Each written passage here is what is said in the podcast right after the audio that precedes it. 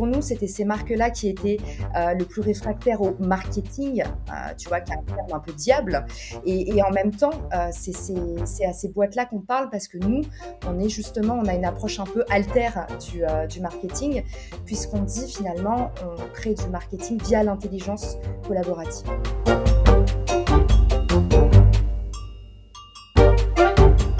Bonjour à tous, bienvenue sur le podcast Les intelligences collectives, le podcast qui part à la recherche des meilleures manières de faire et vivre ensemble.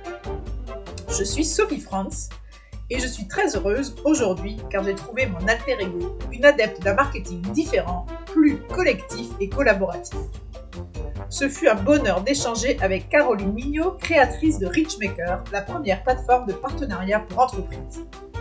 Alors oui, vous verrez, on aime et on défend notre métier de marketeuse. Mais pas de langue de bois, on a aussi parlé des travers de notre discipline qui nous énerve nous aussi et nous force justement à nous réinventer. Écoutez-nous pour peut-être vous réconcilier avec notre beau métier et vivre le co-marketing. Le quoi? Le co-marketing, on vous en parle tout de suite. Bonne écoute à vous Ah oui, avant de commencer, si vous avez quelques petites secondes et que vous voulez illuminer ma journée, ce serait super sympa de me laisser un petit avis 5 étoiles sur votre plateforme de podcast préférée.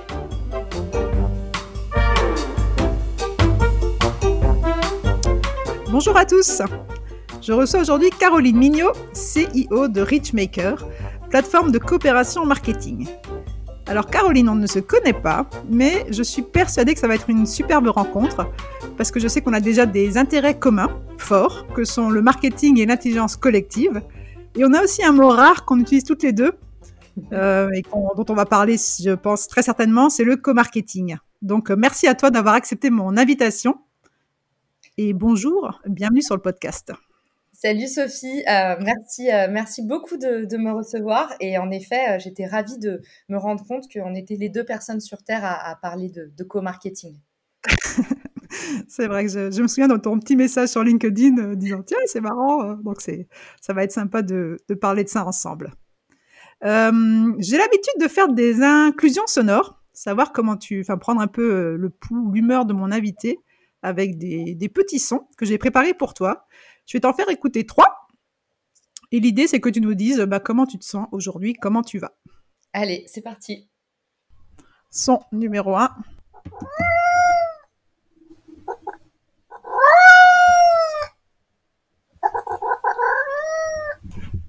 Son numéro 2.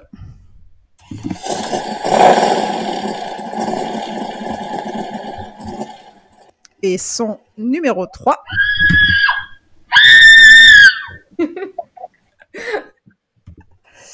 Je remets mon micro et je veux bien que tu nous dises comment tu te sens aujourd'hui. Alors, euh, du coup, pour décortiquer, tu me demandes si je me sens plutôt comme euh, euh, le son numéro 1, c'est-à-dire une poule qui jaquette.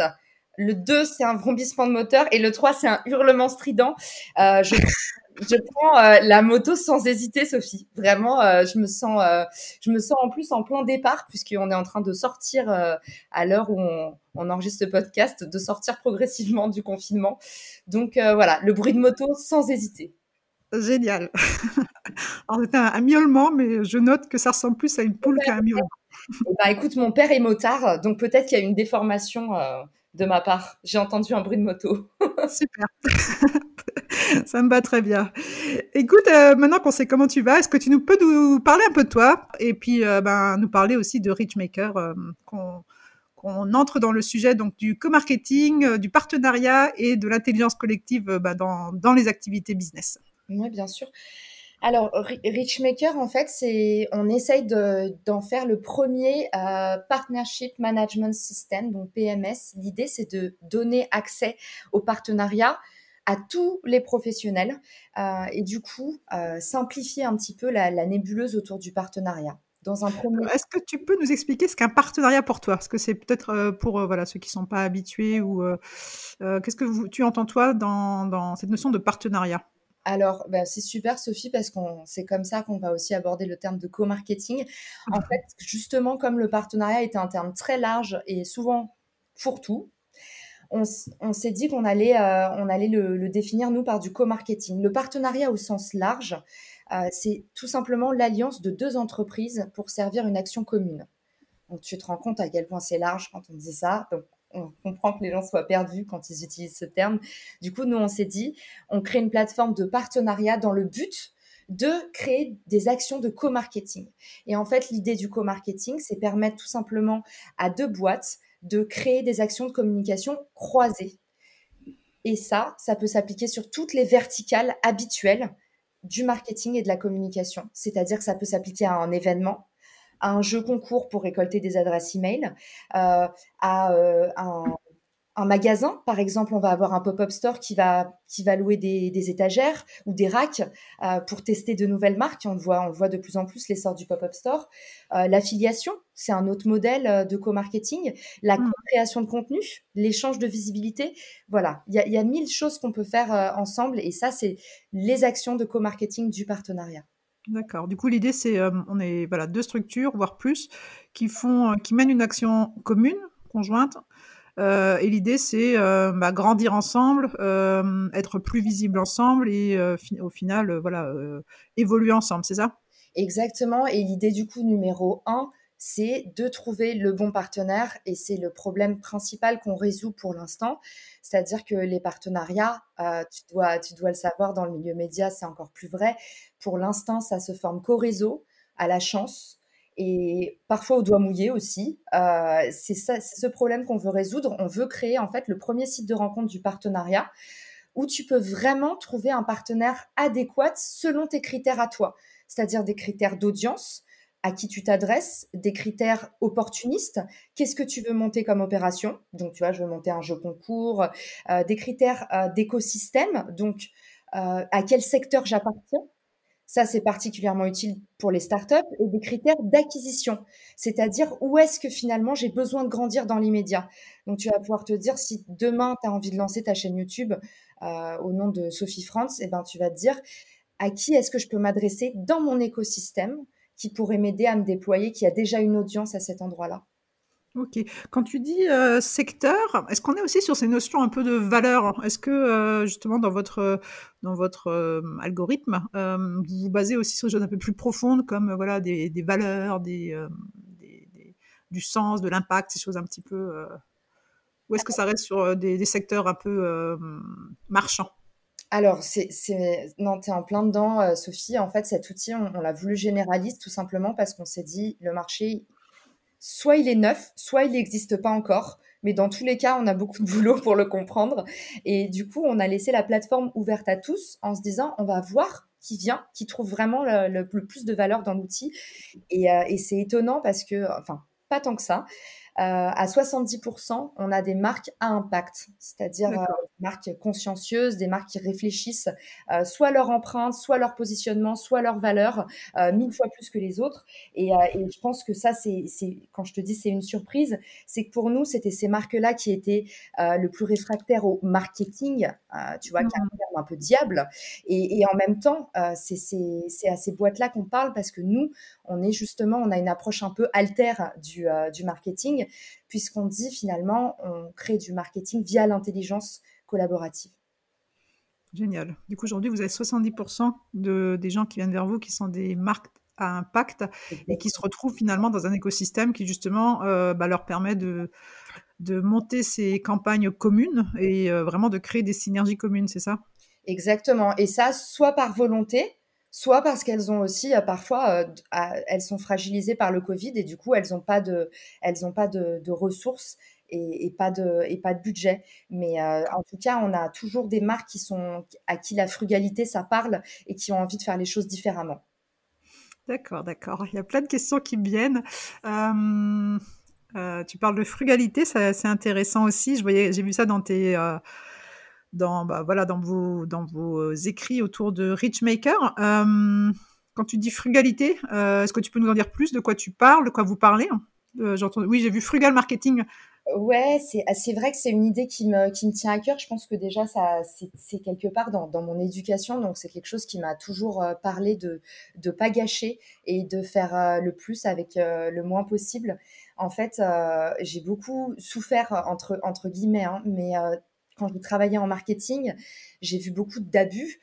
j'ai constaté que parfois il y avait, si tu veux, il y avait en fait je remarquais que les gens dans le monde de l'entreprise avaient tendance à beaucoup gâcher parce que c'était pas leur argent. Et moi, ça m'a, ça m'a toujours euh, choqué, surtout que tu vois, j'étais quand même dans des grosses boîtes aux États-Unis, donc euh, j'ai vu, euh, j'ai vu beaucoup de budget dépensé avec parfois très peu de euh, très peu de, de considération. Et, euh, et, et, moi aujourd'hui, ce que je veux, ce que je veux créer avec Richmaker, c'est dire voilà, on n'est pas obligé euh, de faire, de faire du, du, marketing de masse, de faire de la publicité, d'acheter des clics. Moi, ça me parle beaucoup l'idée de frugalité parce que c'est l'idée où finalement tu te reconnectes avec le sens de ce que tu fais, de ton produit. Et puis c'est aussi la logique du gros hacking de dire en fait tu vas tester petit et en fait, tu itères, tu itères jusqu'à ce qu'il y ait des résultats et c'est comme ça que tu scales. Et c'est un modèle qui me parle euh, particulièrement, que je trouve, euh, que je trouve juste. Du coup, ouais, c'est intéressant de voir. C'est un modèle marketing, mais qui c'est aussi un peu un anti-marketing, euh, je dirais. Alors, je sais pas si c'est à l'ancienne ou traditionnelle, mais tu as aussi une, une, mission, en fait, contre certaines pratiques du marketing, c'est ça, avec Richmaker il y, a il y, a une phrase que tu verras souvent dans, dans nos écrits, c'est que il y a un vrai ressenti que j'ai eu là en disant les, je dis souvent, les départements marketing font penser à des salles de marché. Parce qu'en fait moi je suis arrivée euh, je suis arrivée dans le marketing un petit peu par hasard. C'était pas euh, c'était pas du tout écrit mais j'adorais l'aspect transformatif du marketing. J'avais l'impression que finalement, on était des artistes en marketing, on créait du beau, on transformait. Moi, le storytelling, ça m'a tout de suite transporté et hérissé le poil. Je passais des heures dans les rayons à lire des packaging. Enfin, je trouve que, enfin, je suis vraiment passionnée par mon métier.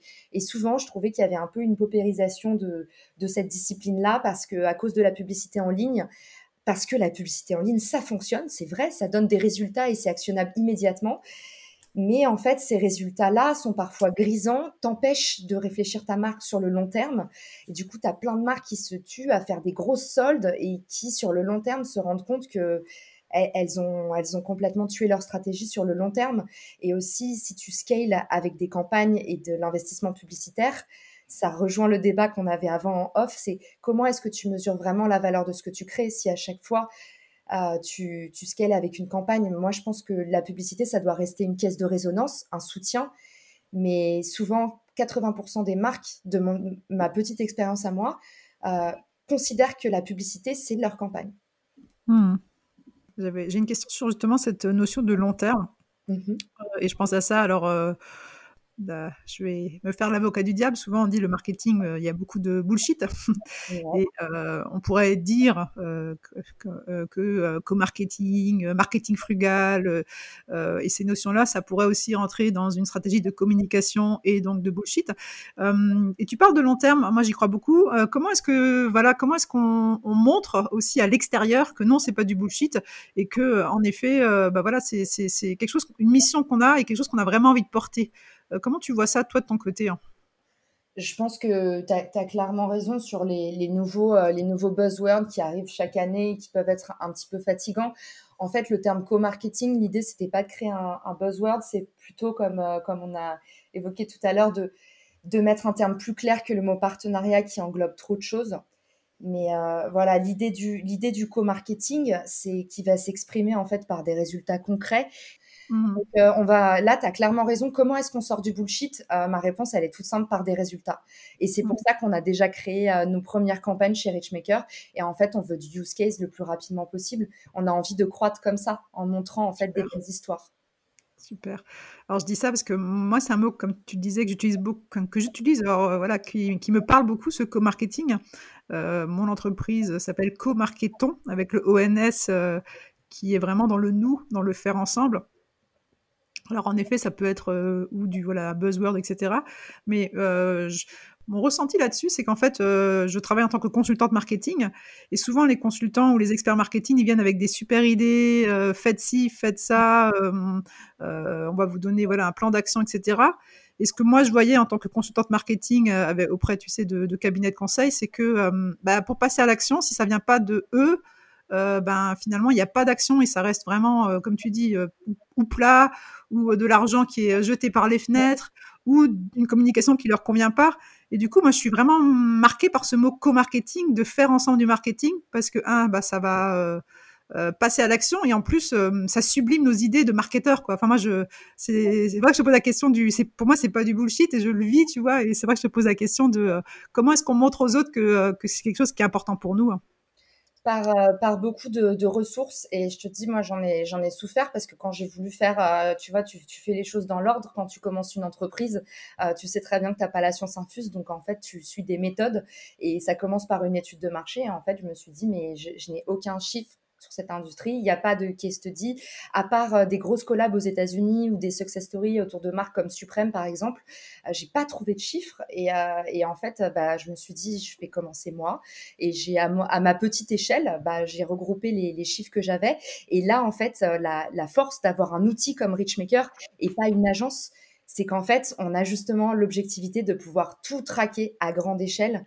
Et en fait, on a un outil factuel qui nous dit, OK, aujourd'hui sur la plateforme, il y a 60 euh, échanges par semaine, il y a 20% euh, qui aboutissent à un partenariat. Donc en fait, ce qui est génial, c'est que quand tu crées un outil techno, tu peux tout traquer et que tu as l'objectivité de tout de suite mettre le point euh, sur ce qui fait mal et, tu, tu fais des bons géants comme ça. Donc ça, c'est incroyable.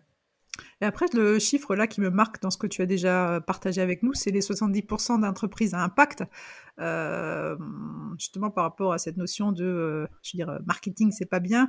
Euh, on voit, enfin pour moi, j'y crois beaucoup que le marketing, ça peut avoir un impact positif fort. Et ben quand, quand je, j'entends ce chiffre, je me dis waouh, c'est, c'est vous, vous tapez sur quelque chose qui est qui est utile et qui va permettre à des super entreprises ou des super collectifs, parce que vous avez aussi des collectifs, si je ne me trompe pas, euh, ben justement d'aller plus loin et de, de, de, pouvoir faire grandir euh, leurs idées, pas que du business, quoi. Exactement. En fait, comme je te disais, c'est, je me suis vraiment posé la question quand je les ai vus arriver les uns après les autres et que j'étais là, tous des marques euh, à impact. Et ça aussi, le terme impact, il, peut faire un peu sourire parce que c'est un nouveau buzzword. Mais en tout cas, voilà, des entreprises responsables et euh, consciencieuses. Et je te dis vraiment, la, la, je, suis sûre euh, de moi. je pense que c'est le mix en fait dans ces entreprises entre celles qui ont envie d'essayer autre chose de nouveau et qui ont vraiment l'innovation en elles, et aussi parce que euh, malheureusement on le sait, ces entreprises qui sont responsables, bah, souvent c'est celles qui ont les marges les plus minces et qui sont obligées en fait de faire du marketing frugal, en tout cas de pas euh, dépenser des millions en marketing. Donc pour ces deux raisons-là, euh, on les attire et, on, on, est super content parce que pour nous, c'est aussi, euh, comme je te dis, on a une vision forte. Et les marques qu'on a envie d'aider, euh, c'est un des marques qui se bougent et deux des marques qui, euh, qui sortent un peu des schémas, des schémas traditionnels. Ah, j'adore. L'idée de marque qui se bouge. Ça me parle beaucoup. Hein. je vais rebondir sur un, petit morceau de phrase que tu as dit il y a quelques minutes déjà, tu disais on veut aider des marques ou euh, voilà qui ont peur de se lancer. Et du coup, j'aimerais bien creuser avec toi cette notion de peur de se lancer. Alors, je pense que tu parlais du partenariat, euh, mais que tu nous dises un peu justement quelles sont euh, les, les, les, peurs, les croyances limitantes sur cette notion de, de créer un partenariat. Oui, alors la peur, la peur de se lancer, j'entends, j'entends un petit peu deux sens dans cette question. Il y a la peur de se lancer tout court, quand on est euh, quand on est un jeune entrepreneur. Et ça c'est vrai que j'ai écrit là-dessus parce que je me suis je me suis rendu compte que euh, les souvent les entrepreneurs se privaient du partenariat au moment où ils en avaient le plus besoin c'est-à-dire euh, au moment où ils ont rien au moment où ils doivent lancer leurs produits. Et en fait le partenariat c'est le moyen le plus malin de se lancer quand on a peu de ressources et qu'on est obligé de faire du ROI très vite. Est-ce que tu sais pourquoi ils se privent de ça?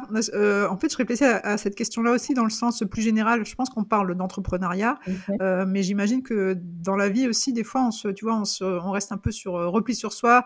et je ne sais pas s'il n'y a pas un lien. Pourquoi est-ce qu'au départ, on a, on a ces peurs-là de, de, créer un partenariat ou d'avancer avec un, collectif Ouais. D'après bah, toi? Justement, je vais te dire, j'en ai beaucoup souffert de ces problèmes-là pendant très longtemps, et c'est pour ça qu'on crée l'outil aujourd'hui c'est que le partenariat, en fait, de bout en bout, c'est un cauchemar. C'est infernal à gérer. Et c'est pour ça que les gens n'y vont pas et les gens se disent euh, à tort qu'ils ont besoin de beaucoup d'expérience pour y aller. Euh, et euh, en fait, aujourd'hui, ce qu'on veut, veut mettre en place, c'est des process pour pouvoir donner un petit peu les, les, bonnes pratiques en termes de partenariat. Et en fait, à partir de là, ça coulera tout seul. Mais tant que ça n'a pas été fait, euh, le partenariat restera une nébuleuse et euh, sera habité par tout un tas de croyances limitantes. Donc, euh, je peux te les lister très simplement. La première, je pense que c'est vraiment le, le complexe du jeune entrepreneur, j'ai rien à offrir. Et en fait, je te dis jeune entrepreneur, mais je le retrouve aussi finalement dans les grands groupes parce mmh. qu'au final, c'est juste notre côté très français et très latin où on est souvent pas sûr de nous et on a un peu peur d'y aller et on n'est pas sûr que ce soit réciproque. Alors bah du coup, on fait rien et moi j'ai des très belles marques même sur la plateforme qui se regardent en chien de faïence et je finis par faire l'entremetteur à la mano via la plateforme parce que je sais qu'ils n'osent pas se contacter. Donc voilà, souvent la marque se dit euh, je sais pas dans l'immédiat ce que j'ai à offrir, euh, je suis pas digne d'intérêt. Euh, donc ça, je lutte euh, avidement contre euh, contre cette croyance limitante, surtout sur les jeunes entrepreneurs où j'ai vraiment envie de les aider dans l'immédiat. Donc à leur dire en fait, tu as toujours quelque chose à mettre dans la balance quoi. Que ce soit enfin quelque chose d'aussi bête que ton capital humain, ton énergie, ta vitalité, ta passion pour le produit.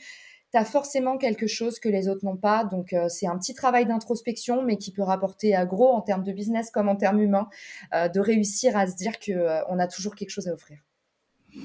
Est-ce que des fois on pense qu'on n'a rien à offrir? Alors euh, toi tu dis que c'est plus parce qu'on se juge, euh, bah, voilà, on estime qu'on n'a pas euh, un intérêt particulier. Est-ce que parfois il y a cette notion de secret aussi, cette notion de garder, de tu vois un peu la peur justement de, de, se, de se donner? Est-ce que tu vois ça aussi dans la notion de partenariat? Ouais, il y, a deux, points justement. Euh, tu me fais faire un bond de géant dans les croyances limitantes, Sophie, parce que sur ça, c'est exactement ça. Il y a deux points qui sont importants là-dessus. Un, la marque a peur de se faire écraser c'est-à-dire que son message soit dilué parce que euh, l'autre marque va euh, soit euh, la couvrir parce qu'elle aura plus d'aura, soit va y avoir des débats un petit peu compliqués, sinueux à mener sur l'opérationnel du projet, c'est-à-dire que l'autre marque va vouloir imposer des choses, tout ça. Donc au final, la peur en fait de créer une opération qui ne te ressemble pas et qui te fait perdre ta personnalité de marque. D'accord. Et le deuxième, le deuxième pendant dans la méfiance par rapport à l'autre, et ça c'est vraiment, euh, c'est vraiment avéré, c'est la partie en fait légale. La partie, euh, il y a un risque. Et euh, tu vois, justement, j'avais un live avec une entrepreneur qui parlait des, partenariats qui cartonnent pour se lancer. Et elle raconte qu'elle s'est aussi fait planter deux fois.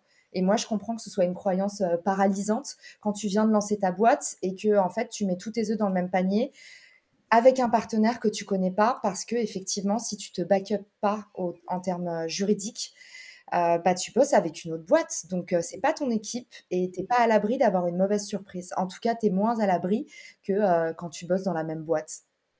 par exemple Méfiance juridique, c'était quoi l'exemple qu'elle citait, cette personne? Eh ben, elle a fait, tu vois, elle, elle a une marque qui s'appelle June. ils font du snacking sain et mmh ils se sont, ils se sont pour euh, financer leur, pas pour financer, pardon, pour booster leur crowdfunding, ils recommandaient de faire des bundles, ce qui est une idée géniale. Tu t'allies avec l'assortiment euh, de, différents produits. Hein. Mmh. Exactement. Tu t'allies avec une autre marque euh, dans ton crowdfunding pour offrir en fait une petite valeur ajoutée. Et puis, bah, elle s'est fait planter la veille, quoi. Elle s'est fait planter la veille parce qu'elle m'a dit, bah en fait, j'avais pas fait de contrat. Mais planter, c'est-à-dire la marque n'est pas n'a pas fait quoi? La marque, la marque a décidé de ne pas faire l'opération D'accord. la veille du lancement. Donc, en fait, en termes d'investissement pour un, pour, un, pour un entrepreneur, c'est dramatique, Sophie, parce que tu as déjà la, charme, la, charge émotionnelle euh, parce que tu étais ravie. Et en plus, tu as la charge opérationnelle dans un moment où tu n'as déjà pas de temps d'avoir euh, prévu toute une opération supply chain que tu peux pas mener. quoi. Donc, voilà, mmh. euh, c'est vrai que ça, ça, ça arrive souvent dans le partenariat. Tu peux te faire planter, mais tu peux aussi, si tu as les bons process en tête, te protéger de ça très facilement. D'accord, OK. Du coup, il y a cette notion de méfiance par rapport à l'autre. Tu parles de euh, méfiance juridique, opérationnelle, méfiance plus euh, de la peur de perdre sa place, c'est ça, de se faire écraser au niveau de la communication. Mmh, tout à fait. Est-ce qu'il y a une autre euh, notion comme ça autour de la méfiance de l'autre que tu vois justement dans cette, cette peur des partenariats? Il y en a, alors euh, oui, il y a, encore autre chose. C'est pas tellement la méfiance de l'autre, mais là, c'est la méfiance euh, de, soi dans sa capacité à répondre à l'autre et réciproquement, la facilité à trouver un partenaire. En fait, il y a beaucoup de marques qui se disent c'est tellement difficile euh, de trouver une marque qui à la fois va avoir un fonctionnement opérationnel qui va correspondre au mien et qui va également être un bon fit par rapport à mon audience et qui va également être un bon fit par rapport à mes, objectifs, en fait, ça va prendre trop de temps Et euh, en général, euh, une marque, elle n'a pas le temps, surtout en département marketing. Donc voilà, là, honnêtement, la difficulté de trouver un partenaire adéquat qui va euh, correspondre en termes de canaux, en termes de valeurs, de vision, de process et d'objectifs, c'est euh, un four. Donc euh, ça aussi, c'est une question euh, qu'on a répondu avec notre outil parce que voilà, c'est un peu le, tout début. la croyance limitante qui t'empêche de te lancer, c'est que tu vas cartographier deux, trois, quatre partenaires. À chaque fois, il y a un truc qui va pas, tu laisses tomber. Tu te dis bon bah j'attends. Et ça n'arrive jamais parce que tu attends. ouais, c'est clair. Et je pensais à un truc, le, la crainte que doivent avoir aussi les marques ou les entreprises, c'est, je sais pas, qu'on leur cette notion de piquer une partie du projet, piquer une idée, ce genre de choses. Vous vous palliez à ça parce que justement cette, cette cartographie que vous faites et ces marques affinitaires, vous, vous, vous assuriez que justement ce soit complémentaire ou est-ce que comment vous gérez ça, cette, euh, cette peur que peuvent avoir les gens aussi? Alors, j'ai pas trop rencontré ce, ce problème-là pour l'instant. Euh, j'ai jamais euh, autant il y a, y a, beaucoup de dans l'influence marketing il y a pas mal il y a pas mal de, de plagiats en tout cas d'idées créatives qui sont piquées autant dans le partenariat comme je t'ai dit en fait c'est tellement difficile de trouver mmh. un partenaire adéquat et en plus de rentrer en contact avec la personne en interne j'ai pas trop d'exemples de marques qui ont revendu entre guillemets ou qui ont lâché un partenaire et qui ont dupliqué l'idée avec un autre partenaire ça me vient pas pour le coup c'est super on a trouvé une croyance limitante qu'il n'y avait pas parce qu'il y en a, il y en a tellement autour du partenariat. Euh, il y a pas, j'ai pas trop eu ce cas-là. Euh, mais il y a une autre croyance limitante qui est ultra importante, euh, dont j'ai pas parlé et qui est centrale, c'est c'est difficile de traquer son ROI. Ouais. Moi, je parle à plein de gens qui me disent ah c'est super les partenariats, t'as raison, humainement euh, c'est trop bien sur le papier, c'est super. Et tu vois, ça rejoint un peu ce que tu disais euh, sur euh, tous ces mots bullshit et tout. Forcément, genre l'intelligence collective, go, on adore. c'est des mots valises, ça fait plaisir à tout le monde. c'est des mots fourre-tout, pardon, ça fait plaisir à tout le monde. Mais en fait, c'est pas difficile de traquer le ROI d'un partenariat et tu le traques avec exactement les mêmes métriques qu'une campagne normale. Donc ça, à chaque fois, cette idée, je sais jamais d'où ça vient et d'ailleurs les gens ne savent pas l'expliquer, mais il y a toujours ce truc-là qui revient, on me dit c'est impossible ou difficile de traquer le ROI ou alors le partenariat ne fonctionne pas. Alors que voilà, tu vas. Le, seul problème, c'est que comme tu es en équipe démultipliée, tu as intérêt à te focus sur deux, trois euh, key metrics, comme on dit. Donc, en fait, tu suis deux, trois indicateurs, pas plus. Et par contre, tu t'imposes une rigueur euh, très euh, procédurière où chaque marque doit faire des liens traqués et doit reporter ses performances. Mais il n'y a pas de raison qu'un partenariat, au contraire. Enfin, euh, par essence, le mmh. partenariat, c'est l'initiative la plus héroïste qui soit, puisque tu divises tes coûts par deux et tu es à peu près sûr de multiplier ton impact en organique par deux, vu que vous êtes deux à communiquer. Je pense, comme vous, vous avez fait ce travail en amont, justement, de. Euh, de euh, faire matcher des marques, du coup, sur différentes métriques, dont la métrique que tu appelais, je sais plus, objectif ou euh, je sais plus comment tu l'avais appelé avant, euh, vous avez, vous, vous avez pas ce problème, enfin vous, vous réglez ce problème de euh, tracking puisque vous mettez en, en, amont d'accord avec, ok, on va traquer ça, ça et ça.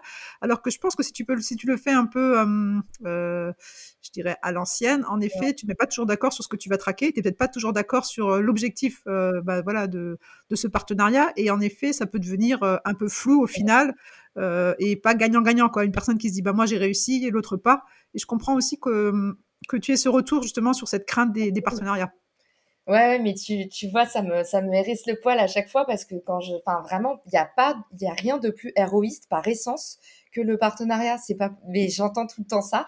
Et, euh, et voilà, je trouve que c'est dommage, mais en même temps, je le comprends mille fois parce que tant que tu n'as pas d'outils, c'est vrai ouais, que ça voilà, déjà traquer, euh, traquer les bonnes métriques avec ton équipe, euh, il y, a des, euh, y a toujours des manqués. Alors si en plus tu dois te mettre d'accord en amont, pendant la campagne et bien vérifier que ce soit fait à la fin avec une équipe en externe, voilà, ça. ça ouais, c'est ça. Mais je pense qu'en effet l'outil, l'outil permet justement de, de, de, lever un peu ce point de, friction et de se mettre d'accord en amont et du coup de pouvoir mesurer en aval ben, ce qu'on a dit qu'on allait mesurer ensemble, quoi. Exactement, pas dans le pas dans l'immédiateté, mais ce qu'on a en fait dans un premier temps là, on est vraiment un site de rencontre. Donc on met les marques, en fait, on résout ce problème parce qu'on réduit le spectre. C'est-à-dire on dit aux marques, on est euh, un site de rencontre, on va vous faire matcher avec le partenaire idéal. C'est pas la marque que vous trouvez cool ou votre voisin dans l'open space. Tout à fait. je pense que généralement on doit partir plus sur, ce genre ce genre d'affinité. Oui, cool ou sympa ou personnel. Voilà. Euh, et là on, enlève un peu cette casquette euh, émotionnelle avec un outil euh, comme Richmaker. Exactement. En fait, on remet vraiment les objectifs au centre du partenariat parce que de ce qu'on a observé, voilà, les marques se rencontrent euh, beaucoup au feeling et c'est la meilleure façon de faire des erreurs parce que euh, malheureusement, voilà, si tu pars pas de tes objectifs, soit tu perds beaucoup de temps à échanger 4-5 meetings durant avec ton partenaire avant de te rendre compte que vous attendez pas les mêmes choses. soit tu te rends compte que la marque est cool mais que vous n'avez pas la même audience, tout simplement. Donc, il faut faire attention à ça c'est super intéressant. Euh, je me posais la question à un petit entrepreneur qui nous écouterait aujourd'hui. Euh, qu'est-ce que tu qu'est-ce que tu peux nous donner comme feedback ou comme use case de euh, d'un petit entrepreneur qui justement a fait un partenariat? Parce que justement pour lever cette crainte de j'ai rien à offrir. Comment qu'est-ce que tu peux nous Alors, donner comme exemple? Ouais, aucun, pour le coup, pour le coup là, c'est un super, c'est un super exemple, Sophie. Aucun mal à répondre à cette question parce que pour l'instant, pour moi, c'est pour, cet entrepreneur-là que l'outil a le plus de valeur. En fait, c'est le c'est le use case c'est le use case qu'on met le plus facilement en place, les échanges de visibilité. Donc ça, ça marche super bien. Euh, c'est-à-dire que en fait, tu vas pouvoir, euh, toi en tant qu'entrepreneur, si tu n'as pas la chance d'être incubé, et même en ce moment, ceux qui sont incubés, euh, ils sont quand même un, peu décorrélés de, leur réseau, tu, as du mal à rencontrer des acteurs de ton écosystème. Et on sait que en startup, le networking, c'est le nerf de la guerre. Tu as vraiment besoin, en fait, non seulement d'avoir du feedback de professionnels qui rencontrent les mêmes, euh, les mêmes problématiques que toi, euh, mais aussi euh, de créer du collectif parce que tu as besoin de passer à l'échelle rapidement. Du coup, un use case tout simple, c'est l'échange de visibilité. je sais, Sophie, que tu as reçu Arthur dans ce podcast quelques épisodes avant moi. Bah, typiquement, Time for the Planet a fait un échange de visibilité avec Agricool. Donc Arthur était sur la plateforme, il a reçu un message de Diane euh, qui travaille chez Agricool. Agricool, ils font, euh, ils font du commerce de proximité à distribuer chez Franprix euh, et d'autres grandes surfaces. En fait, c'est des fruits et légumes qui sont, qui sont cultivés à 1h30 de Paris. Donc c'est un produit très sympa, c'est un produit voilà, à impact. En tout cas, eux, ils pensent vraiment leur marque comme innovante. C'est une marque qui a envie de changer les choses et eux, forcément, ça leur a parlé la, notion de, de respect de la biodiversité et la notion d'inclusion qui est portée par Time for the Planet. Donc, du coup, euh, Diane a contacté Arthur, a dit Est-ce que tu veux faire un live sur Insta? Voilà, l'idée, c'est que les marques aujourd'hui sont des marques relationnelles. Elles sont très puissantes sur les réseaux sociaux. Donc, en fait, pourquoi est-ce qu'on paye du influence marketing alors qu'aujourd'hui, les marques ont leurs propres audiences? Pourquoi est-ce qu'on achète des audiences avec des AdWords, avec des Facebook Ads? Alors que les marques ont déjà ces audiences, des audiences affinitaires où on a en plus la preuve sociale puisque tu es introduit par quelqu'un. Mmh, c'est clair. Et euh, est-ce que vous avez aussi cette notion de travailler ensemble, monter des projets communs? Ou est-ce qu'on est plus euh, voilà, sur de l'échange de, médias, de support, d'audience Ou est-ce qu'il euh, y a des marques qui ont créé des choses finalement en commun? Ou est-ce que tu penses que ça va venir peut-être hein? Il y en a, il y en a, il y en a plein. là, on parle d'échanges médias parce que c'est vrai que dans, dans l'immédiat, en ce moment, tout le monde a envie d'avoir du reach de la visibilité, c'est quelque chose qui est actionnable immédiatement. Euh, mais on a aussi plein d'autres euh, d'autres choses qui se créent sur la plateforme. On a énormément d'apports d'affaires. Euh, ça encore, c'est facile à mettre en place. Du jeu concours pour gagner très facilement en acquisition, en engagement sur les réseaux sociaux ou par email. Et puis, on a de l'offre de service aussi. Euh, donc typiquement, euh, deux acteurs, euh, tu vois, on va avoir une plateforme qui fait du paiement fractionné, qui va matcher avec une plateforme qui fait des petites annonces. Donc voilà, là on a de l'offre de service. Et nous-mêmes, en fait, on s'est dit, mais qu'est-ce qu'on va faire pour Noël? On sait que c'est une période difficile avec le Covid. On a plein d'entreprises qui sont sur la plateforme, qui sont fragilisées on s'est dit, bah, notre opération de Noël, on va créer, on va monter un collectif de marques à qui on va proposer un échange de visibilité géant. C'est-à-dire, mmh. on crée une landing page une page, euh, une page euh, internet. Et en fait, on va référencer toutes les marques sympas du même écosystème et créer une opération un Noël responsable. Et toutes les marques vont communiquer une fois sur les réseaux sociaux. Et en fait, ça va créer une synergie de trafic incroyable dans un cœur de cible en plus ultra qualifié, c'est-à-dire seulement les gens qui sont sensibilisés aux initiatives à impact et responsables. Et ce qui est très rigolo, Sophie, le, le, le, le plus gros. Je crois qu'on te parle. Je suis désolée, Sophie. Ah, j'adore. ça donne beaucoup, ça va donner beaucoup de charme au podcast. C'est authentique. Euh, donc et, euh, et aussi euh, du coup une notion une notion qui est alors attends j'ai perdu le fil de ce que je te disais. Euh, en fait, le vrai use case aussi derrière, euh, derrière cette opération, c'est que nous, Sophie, on a, on a posté une annonce sur Richmaker pour dire on cherche des marques qui veulent faire un, un partenariat, un échange de visibilité pour Noël. Et en il y a un incubateur de marques éco-responsables qui est venu nous voir en nous disant bah, nous, ça nous intéresse, on a la même idée. D'accord. Voilà, on n'a pas du tout le monopole de l'idée. On sait qu'il y a plein d'acteurs qui ont, qui ont eu cette idée. Et tant mieux, on a très envie, nous aussi, de se faire voler euh, euh, ce genre de concept parce qu'on y croit. Donc, on a envie que ce soit un mouvement. Et, ouais, c'est ça. Et, du coup, euh, bah, on a fait nous-mêmes, via notre plateforme, un partenariat avec React Now, qui est, euh, qui est du coup un, incubateur de, marques éco-responsables. Et euh, ensemble, on a réuni en une semaine 55 marques éco-responsables qui sont à la fois sur Richmaker et incubées par React Now. Et en fait, on a fait découvrir du coup nos plateformes à nos utilisateurs. Et en plus, la promesse, elle est énorme parce que pour nous et pour eux, en fait, ce qu'on ce qu'on offre à nos utilisateurs, c'est on leur, on leur offre du reach, on leur offre de la portée, de l'impact, on leur permet de booster leurs ventes et tout ça avec le moins de moyens possible. Donc en fait, euh, on est ravis quoi. C'est. On est un partenaire et en plus on sert notre promesse produit. c'est top, c'est vraiment oui, ensemble, on va plus loin comme tu. Enfin, c'est vraiment joli à, écouter. Euh, je me posais la question de votre modèle économique. Tout à fait. Alors notre modèle économique, euh, pour l'instant, euh, on est, euh, on est ultra humble, comme je t'ai dit. On a un marché neuf, voire qui n'existe pas. Il y a plein de gens qui m'ont dit ça quand je me suis lancée. On m'a dit en fait, il n'y a pas de marché. Donc, bah, on est en test. Et on du coup, on s'arrange avec mon cofondateur. On a trouvé le moyen. Là, on s'est, laissé un an pour que ça marche et on se finance autrement. Mais là, on est, on est complètement en test. Nous, ce le pari qu'on a fait, c'est de recruter un maximum d'utilisateurs pour observer leurs usages, comme je t'ai dit, avec la mmh chance d'avoir un outil euh, qui factuellement nous donne euh, des chiffres sur, euh, sur des métriques, sur, sur le partenariat, comment ça se déroule, les croyances limitantes, mais en termes purement quanti, qu'on peut, qu'on peut vraiment chiffrer. À quel moment s'arrête un partenariat, à quel moment ça avorte, quel est le, partenariat qui est le plus facilement actionnable? En fait, on récolte tout ça pour pouvoir nous monétiser avec des fonctions qui ont du sens. Donc on est en train de voir là où on peut créer de la valeur et on se monétisera en fonction. Mais pour l'instant, on est en bêta test euh, depuis notre lancement et encore pour euh, un bon mois ou deux bons mois. Super. Ok, d'accord. Écoute, je reprends mes notes. Euh, je vois une question que je voulais te poser au début, en fait, en introduction. Donc, ça me fait un peu sourire de te la poser maintenant. j'avais noté avant de parler de Richmaker, ah. pour dire qu'en fait, j'avais vu que tu débutais tes présentations sur le co-marketing au Richmaker. Ouais en parlant en fait du livre de Pablo Servigné, euh, L'entraide, l'autre loi de la jungle. Et euh, un livre que je n'ai pas lu, euh, qu'on m'a déjà conseillé plusieurs fois dans le podcast. En tout cas, Gilles Chacherer dans l'épisode numéro 1. Mhm. Et j'aurais bien voulu t'entendre à ce sujet.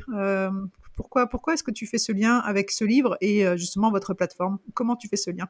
Ouais, c'est super intéressant. Ça me fait plaisir de t'en parler parce que c'est vraiment un bouquin qui a allumé toutes mes lanternes et, euh, et qui m'a euh, qui m'a transformé. Il y a euh, sur la jaquette du livre, il y a un commentaire qui dit c'est le type de bouquin. Je me souviens plus exactement le commentaire, mais on dit c'est le type de bouquin où il y a un avant et un après.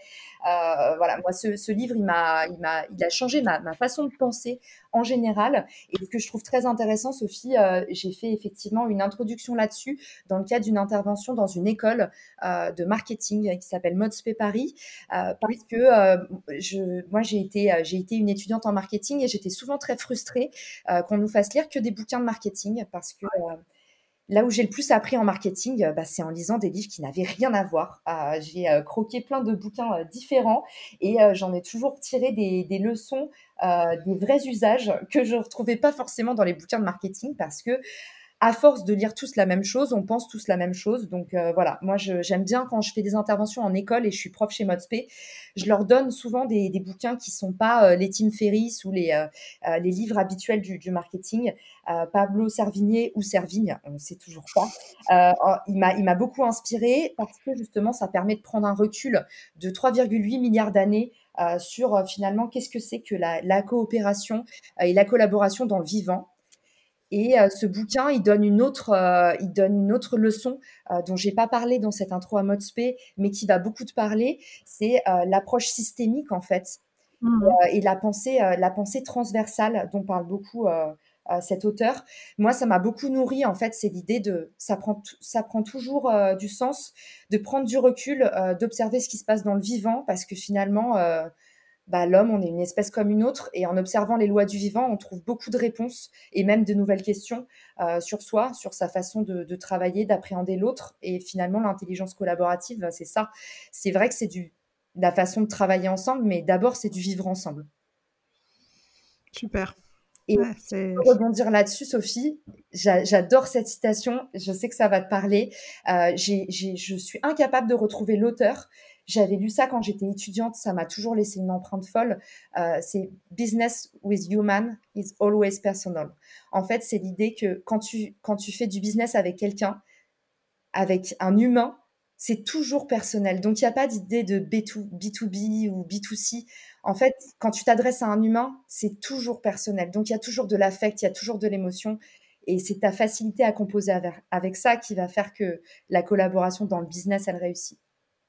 Ah, écoute, je suis, contente de, de j'ai envie de dire finir parce que malheureusement le temps, le temps passe, mais avec ce, ce, feedback de ta part, parce que c'est vrai qu'on a parlé beaucoup de marques, de marques, de marques, et finalement c'est chouette d'entendre, oui, on sait que, on sait nous que derrière ces marques il y a des humains, et je trouve que c'est une belle façon de de conclure un petit peu notre discussion qui doit, qui doit malheureusement s'achever. et je te remercie pour tout ce que tu nous as partagé. Euh, je vais finir avec les trois questions habituelles de fin de podcast. Hein. Euh, la première question, c'est est-ce que tu as un livre ou une autre super ressource, autre peut-être que euh, l'entraide, l'autre loi de la jungle, que tu recommandes régulièrement? Oui. à, à tes proches ou à, Ouais, tout à fait. Euh, pour sortir, euh, bah, alors moi j'adore le pouvoir euh, des habitudes de Charles Duhigg. Il est en plus très actuel ce bouquin parce qu'on se rend compte avec le Covid à quel point on, arrive à s'habituer, à se déshabituer facilement. je le trouve assez intéressant, mais c'est quand même voilà, c'est un, livre un peu métier. moi, si tu me dis que ton audience, les ceux qui écoutent ce podcast, ils sont pas forcément très marketeux, je trouve qu'il y a un livre incroyable qui a créé ma passion pour le marketing Ex Nihilo. Ah. C'est euh, Renaissance mythologique de Thomas Jamet. Et en fait, il explique euh, comment les marques euh, sont un petit peu les nouvelles églises et comment les marques arrivent à, créer des communautés, à fédérer autant de d'engagement et de, croyances et à créer à créer autant de ferveur autour en fait de la de renaissance mythologique, c'est-à-dire de de phénomènes qui sont justement depuis toujours euh, dans le vivant et dans les, dans les croyances des hommes. Et euh, voilà, ça tu, vas, tu vas me dire que ça reprend un peu la discussion qu'on a eue sur euh, Pablo Servigné. J'aime beaucoup ce livre. Il, amène beaucoup de recul dans la réflexion marketing. Génial, super. Ça peut penser un peu à Sapiens, mais c'est super intéressant et je ne l'ai pas lu. Du coup, je le note sur ma, ma liste de livres à lire absolument. Ah, il est vraiment génial. Est-ce que tu peux nous dire quelle est la valeur qui te centrale ou l'idée centrale qui te porte dans ton quotidien? Alors, dans mon quotidien euh, d'entrepreneur confiné euh, en ce moment, euh, la valeur qui me parle le plus, c'est le feedback. je trouve que ça, c'est ce qu'il y a de plus challengeant dans l'entrepreneuriat. C'est que moi, quelque part, j'étais très bien à avoir un patron parce que j'avais toujours un feedback immédiat sur ce que je faisais. Et je trouvais que c'était très confortable, très instructif et ça permettait de, euh, d'évoluer très rapidement. Euh, aujourd'hui, euh, je fais très attention à pas me perdre parce que je travaille seule, d'avoir des retours en fait en permanence sur ce que je fais, que ce soit des retours de mes utilisateurs, des retours de mes collaborateurs, mon collaborateur, et aussi euh, la culture du feedback, ça passe aussi par euh, euh, ceux qui sont pas tes utilisateurs. Et moi, ça, j'y crois beaucoup et je l'entends peu dans les discours. moi, j'échange énormément avec les gens qui sont pas intéressés par mon produit, en fait. parce que je pense que c'est comme ça que tu arrives à faire un, bon produit et qui parle au plus de gens possible. Euh, récolter les avis de tes utilisateurs, c'est bien. Récolter les avis de gens qui ne trouvent pas de valeur dans ton produit, euh, c'est encore plus intéressant. Cool. Génial. Moi, ça me parle beaucoup aussi par rapport à l'intelligence collective. Je trouve que euh, ce qu'on doit apprendre à faire, et là, je, même je parle pour moi, c'est justement de récolter ce feedback. Euh, c'est pas toujours facile à faire, je trouve, et c'est chouette que tu mettes le mot là, que tu partages ça. Euh, mais je trouve qu'en effet, en, acceptant le feedback, ben, on s'enrichit vraiment des autres, même si c'est une étape qui n'est pas toujours évidente. Donc, merci, ça me, ça me fait réfléchir. Euh, j'aurais souhaité connaître ta définition de l'intelligence collective. Euh, l'intelligence collective, ah, c'est un mot un peu comme le mot partenariat, ça, Sophie. comme, euh, comme marketing. Mais je pense que c'est des mots comme ça qui peuvent être utilisés pour voilà. Enfin, tu vois, on parle des fois de greenwashing, genre de choses. Et je sais que, ben, en discutant avec Arthur, il avait, ils ont aussi cette problématique où euh, il y a des choses qui ont été mal faites et du coup quand toi tu veux bien faire les choses c'est c'est c'est voilà c'est pas toujours évident. Mais euh, moi c'est des mots auxquels je crois beaucoup. Intelligence collective euh, co-marketing ce genre de choses. Et on va on va les défendre. Pour moi ma définition d'intelligence collective c'est c'est la la propension ou la volonté de la part de chacun à contribuer à l'énergie d'un grand tout. Alors je, je, parle un peu comme un druide, euh, mais l'idée euh, c'est que euh, voilà, on sait que la force du collectif c'est quelque chose qui nous est supérieur. Euh, l'idée de l'intelligence collective c'est de te dire que que quelque part, on parlait de pensée systémique, euh, tu as tu as une importance même en tant que toute petite poussière à faire vivre un grand tout. Et voilà, on parle un peu comme des allumés les gens qui font de l'intelligence collective, mais finalement il y a quelque chose, euh, enfin, il y a voilà, il y a un mythe euh, justement là-dedans qui, est à l'œuvre. Euh, c'est l'idée que bah on fait tous, l'union fait la force, et que à, notre toute petite échelle, a la capacité à faire enfin bouger les choses. Donc voilà, l'idée c'est que tu peux aujourd'hui, on, a la force de créer de nouveaux modèles plus vertueux. Et même si on est une toute petite poussière, faut pas être arrêté, faut pas s'arrêter là parce que on contribue à, huiler une mécanique bien plus grosse que nous. Génial. Merci beaucoup. Ça fait, ça fait du bien à entendre. C'est vrai qu'on est, on est, on est petit, mais on peut faire des choses grandes et, et on y va. on est tout petit euh, et moi j'adore, euh, je mets souvent ça en ce moment dans mes posts pour la campagne solidaire. On dit les petits ruisseaux font des grandes rivières et des grosses vagues. Et ça, ça. a beaucoup parlé à mes utilisateurs. Il y en a plein qui l'ont repris. Euh. Ah super. Bah, écoute, je te remercie d'avoir passé ce temps avec, avec nous. On va suivre ça de très près et bah, j'espère qu'on on échangera à nouveau euh, prochainement. Avec plaisir, Sophie. Merci pour l'invitation. C'est moi. Salut. Salut. Allez, go, on y va. Continuons ensemble à y croire et pour cette nouvelle année 2021, on se souhaite tous une belle vague de joie, de succès et de bonheur. Et à ceux qui veulent m'aider à bien démarrer l'année, n'hésitez pas à me laisser ce petit avis 5 étoiles. C'est très important pour moi. Merci, ciao